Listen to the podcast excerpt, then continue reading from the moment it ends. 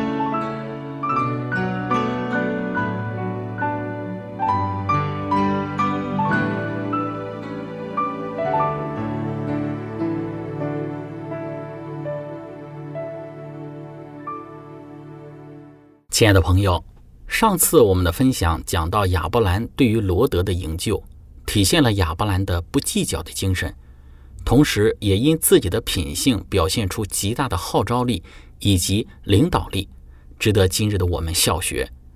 最终，亚伯兰所率领的三百一十八人以及自己的三个盟友所组成的队伍，在上帝的带领和帮助之下，最终取得了胜利。创世纪十四章十七节说。亚伯兰杀败基大老马和与他同盟的王回来的时候，索多玛王出来，在沙威谷迎接他。沙威谷就是王谷。这段经文当中提到了索多玛王，也就是创世纪十四章二节当中所提到的索多玛王比拉。当亚伯兰杀败了基大老马的同盟之后，他出来迎接亚伯兰，在沙威谷这个地方。沙威谷这个地点值得我们留意。因为有许多的圣经故事都与这个地点有关。我们说，从西定谷战役中逃脱的索多玛王比拉收到了亚伯兰得胜的消息，并出来迎接他的归回。他们相遇的地点在古时被称为是沙威谷，这里后来也就是王谷。这似乎是撒母耳记下十八章十八节所说的王谷。如果真是这样的话，那么这里就可能是吉西伦谷。后来被称为是约沙法谷，那么该谷位于西安山脚下，大卫的宫殿后来就是在这里被建造的。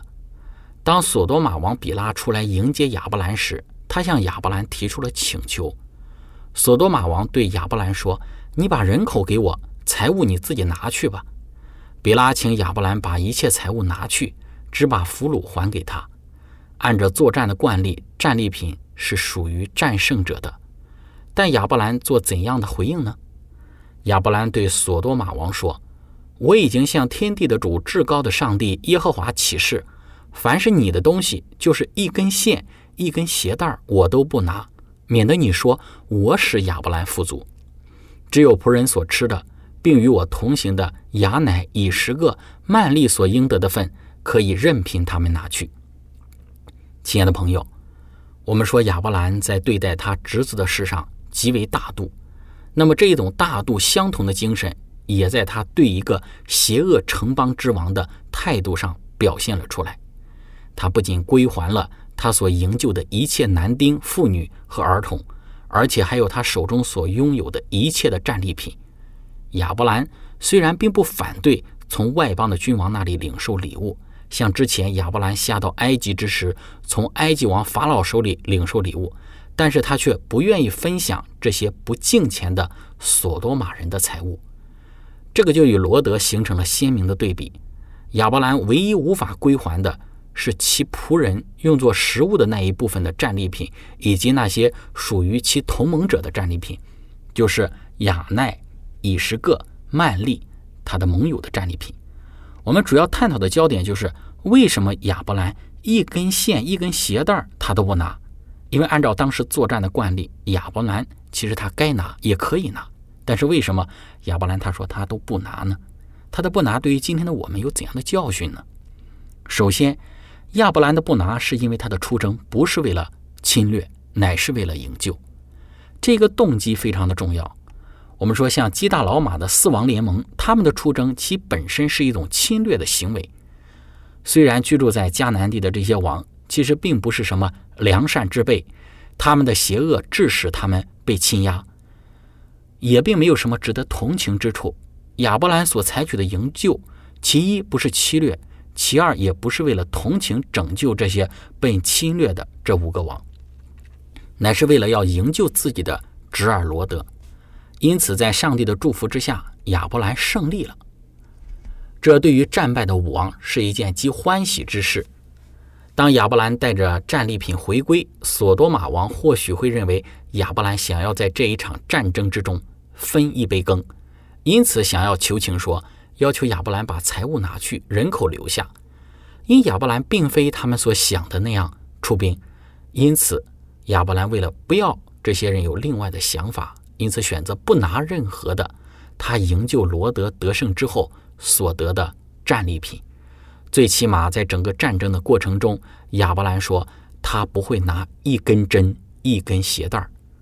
那么与其同行的包括亚伯兰的三个盟友，应得的就让他们拿去，他却不会拿任何的战利品，免得人说亚伯兰的出兵另有所图。亲爱的朋友，我们从亚伯兰的这个行为之中有一个学习：我们是否会因为眼前的既得利益而忘记我们自己的初衷呢？这非常值得我们思考。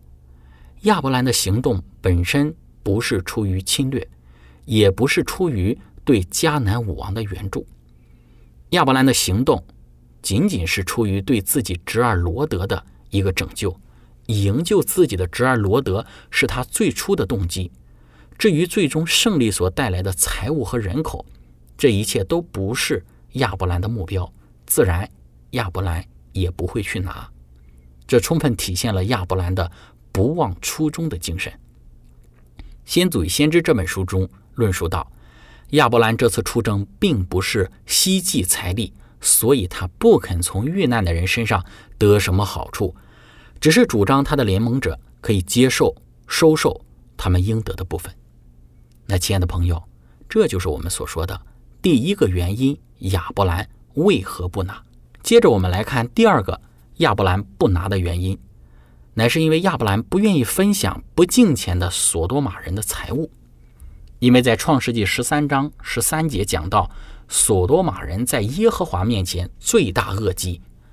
那我们刚刚也已经讲到说，索多玛人并不是什么良善之辈。之后我们会谈到更多索多玛城的罪恶。那么《先祖与先知》这本书中说，索多玛人狂欢好饮，放纵最卑鄙的下贱情欲。他们公然藐视上帝和他的律法，喜爱行强暴的事。他们虽有洪水以前世代的前车之鉴，并知道上帝怎样在他们被毁灭时显出他的义怒，可是他们却依然倒其罪恶的覆辙。我们看到整个索多玛城的状况是非常的罪恶和卑劣的。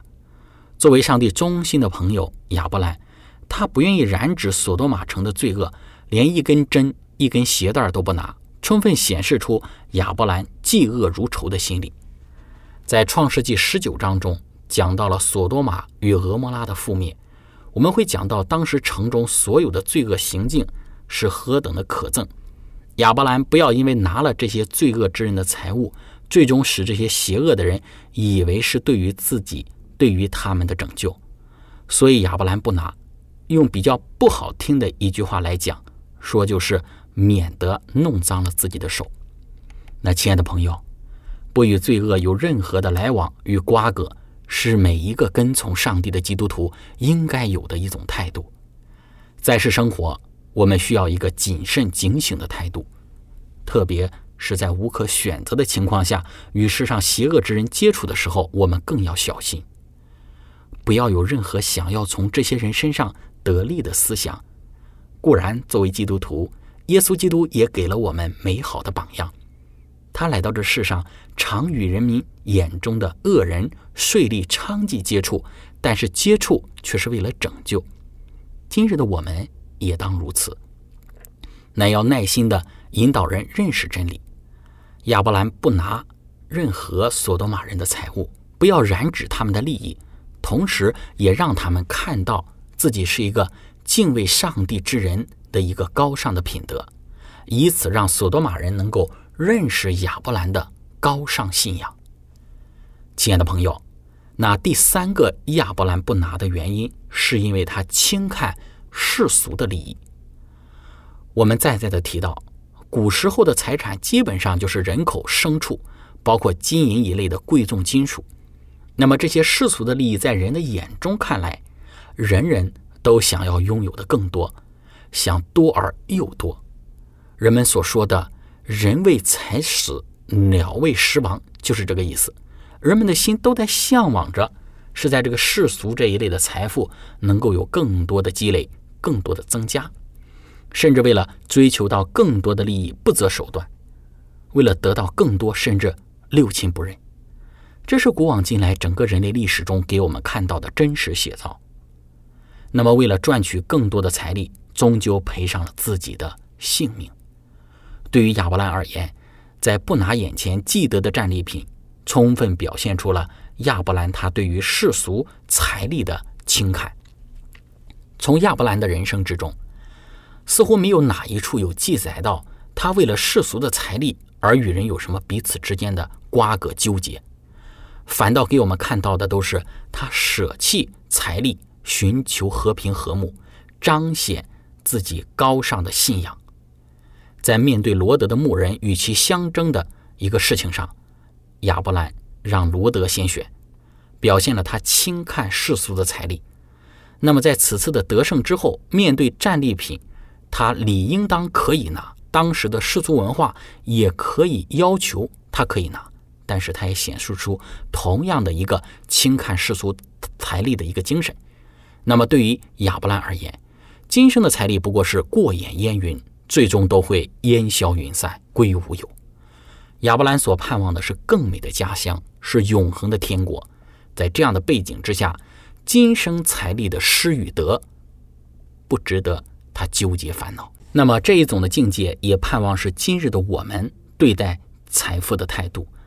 这种天国的价值观是值得我们去留意留心，不要为了今生的既得利益、今生的财富而忘却了信仰的原则，在人前羞辱了自己的信仰，也羞辱了主。我们要表现出高尚的情操、高尚的道德和价值观。亲爱的朋友。分享到这里，我们一起来聆听一首诗歌，让赞美飞扬。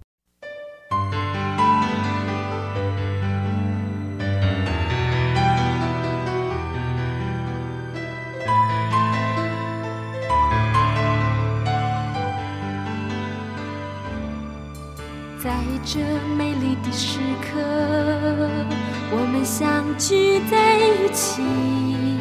神的爱拥抱着我们，神的灵充满着地。当晨曦进入他的门，当赞美进入他的园，击鼓跳舞，扬声欢呼，凡有气息都要赞美他。赞美从四处响起，让音符在空中飞舞。让我们的心向神敞开，让赞美从四处响起，让音符在空中飞舞，让我们的心向神敞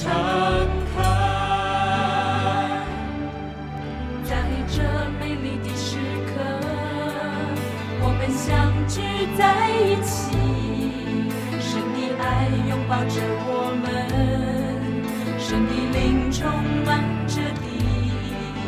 当圣洁进入他的门，当赞美进入他的园，击鼓跳舞，扬声欢呼，凡有气息都要赞美他。赞美从四处响起，中飞舞。让我们的心向神敞开，让赞美从四处响起，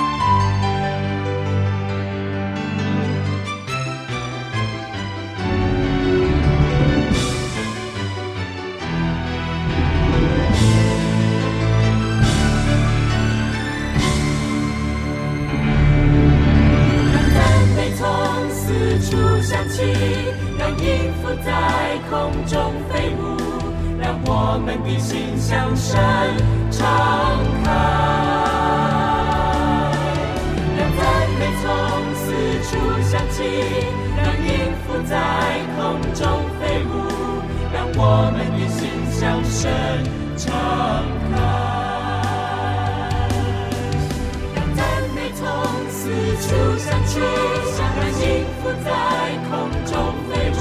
美了我们的心相生长